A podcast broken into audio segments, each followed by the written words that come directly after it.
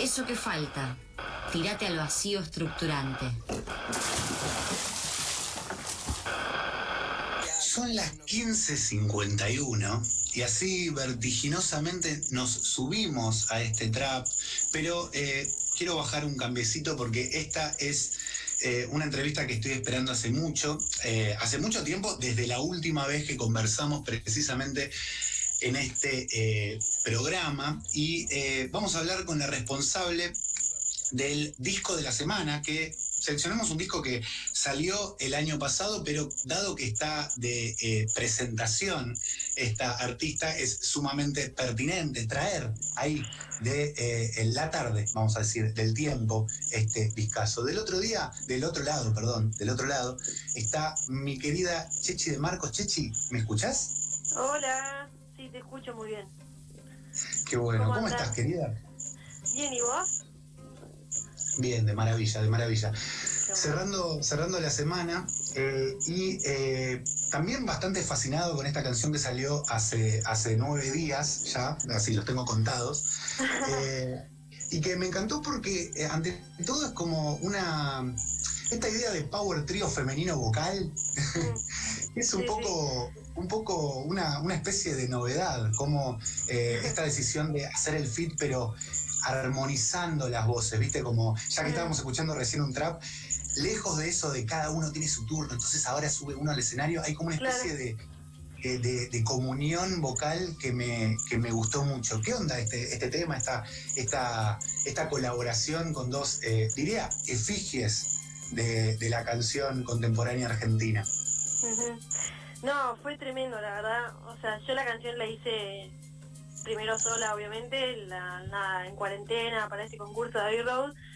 Y, y nada, y a partir de eso la conocí a Esme, que era jurada del concurso. Eh, ya la conocí a Feli porque porque el batero eh, es el novio de Feli, es el que el que tocó el que tocó mi disco. Entonces ya Feli la conocía y no sé, surgió como las ganas de, de que sea una canción que, que, rompa todo, porque la canción daba para, para muchos y nada, pensando cómo hacer para que crezca la canción, se me ocurrió decirle a Feli Esme, que las admiro un montón, pues bueno, son unas tremendas muestras de la música, artistas y personas increíbles. Eh, les dije para que se copen y ellas conocían la canción y se remancharon, así que nada, ese día vinieron, eh, lo pensamos así todo medio ese día, como bueno, quién canta qué cosa, qué sé yo, armamos toda esta parte vocal, la armamos ahí también. Y nada, y salió esa bomba que, que, creo que ellas aportaron mucho también para la energía de la canción. O sea, la, canción tiene su energía y todo y su ritmo, pero ellas como que le dieron eso que le faltaba. Así que estuvo tremendo.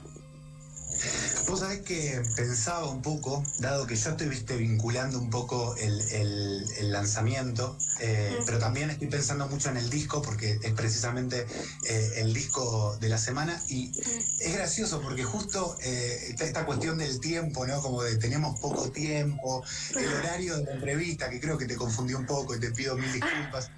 Estaba de repente en, como el tiempo estaba muy presente en el disco, yo como nadie tiene tiempo. Eh, eh, me acuerdo ahí un verso que me queda ahí como, como flotando. Eh, y ahora también ya es muy tarde, pasan las ah. horas. ¿no? Como que vuelve un poco eso en esta nueva canción. ¿Te obsesiona un poco el tiempo? ¿Es un tema que te, digamos, que te, da vueltas en la cabeza? Recontra, o sea, qué loco que vos me lo digas porque no me había dado cuenta, pero es verdad. Y sí, eso es lo que me obsesiona más que nada porque porque el tiempo me... Bueno, creo que a todo el mundo la ansiedad y todas esas cosas que están pasando hoy en día y pasaron toda la vida, pero yo igual siempre fui una persona como bastante ansiosa y, siento que como que yo tengo un tiempo paralelo y me toca acomodar a los tiempos de todo el mundo en general.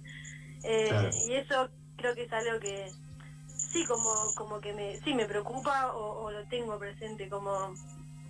Eh, bueno, esto es, ya, es muy tarde, es muy gracioso porque yo siempre llego tarde a todos los lugares. O sea, tengo un tema ahí también con, sí, como, no sé, el tiempo es todo en realidad, es donde nos movemos, es donde siento que a veces sí uno puede puede sentir que está apurado o, no sé si lo veo como algo positivo, la verdad. sí, a veces hay canciones, por ejemplo, Otoño, que habla del tiempo también, pero es como otro tiempo, un tiempo más otoñal, que es más tranquilo, más como quiere, quiere representa el tiempo de otra manera, quizás.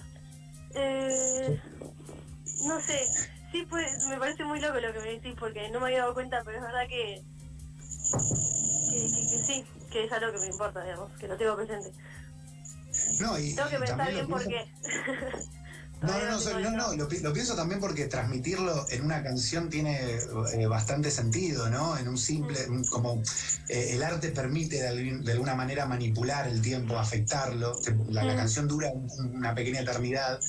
Eh, y vos aparte, además, como si todo fuera poco, condensás en esta nueva canción dos fits que tienen precisamente su lugar, que tienen su tiempo, que es compartido.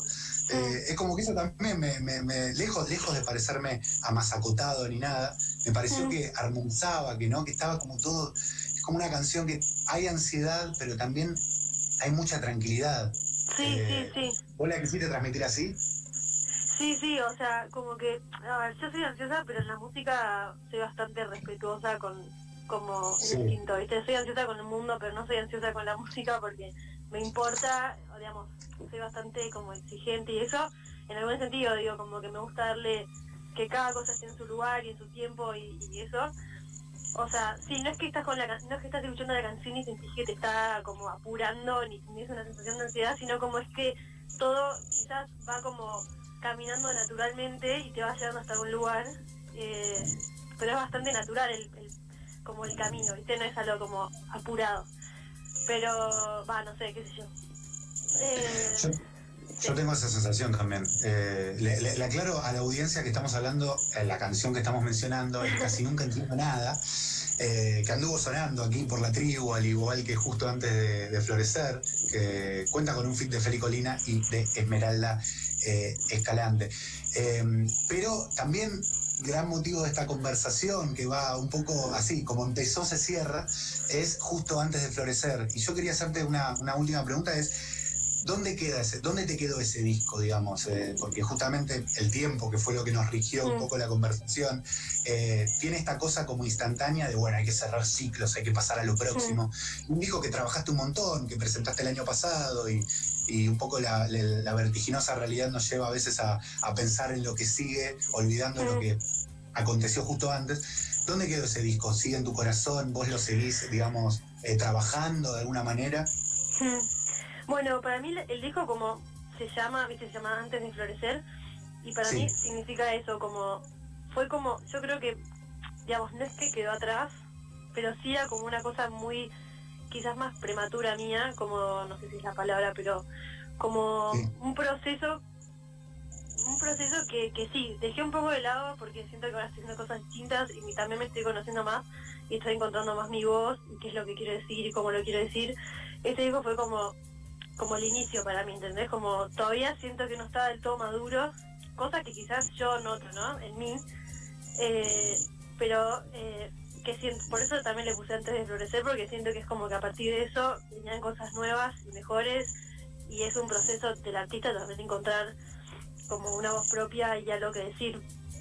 Entonces, nada, siento que, que más allá de que le tengo súper cariño y me encanta, eh, también lo tengo como, bueno, listo, un momento pasado y ahora a lo que viene. Eh, sí, qué sé yo.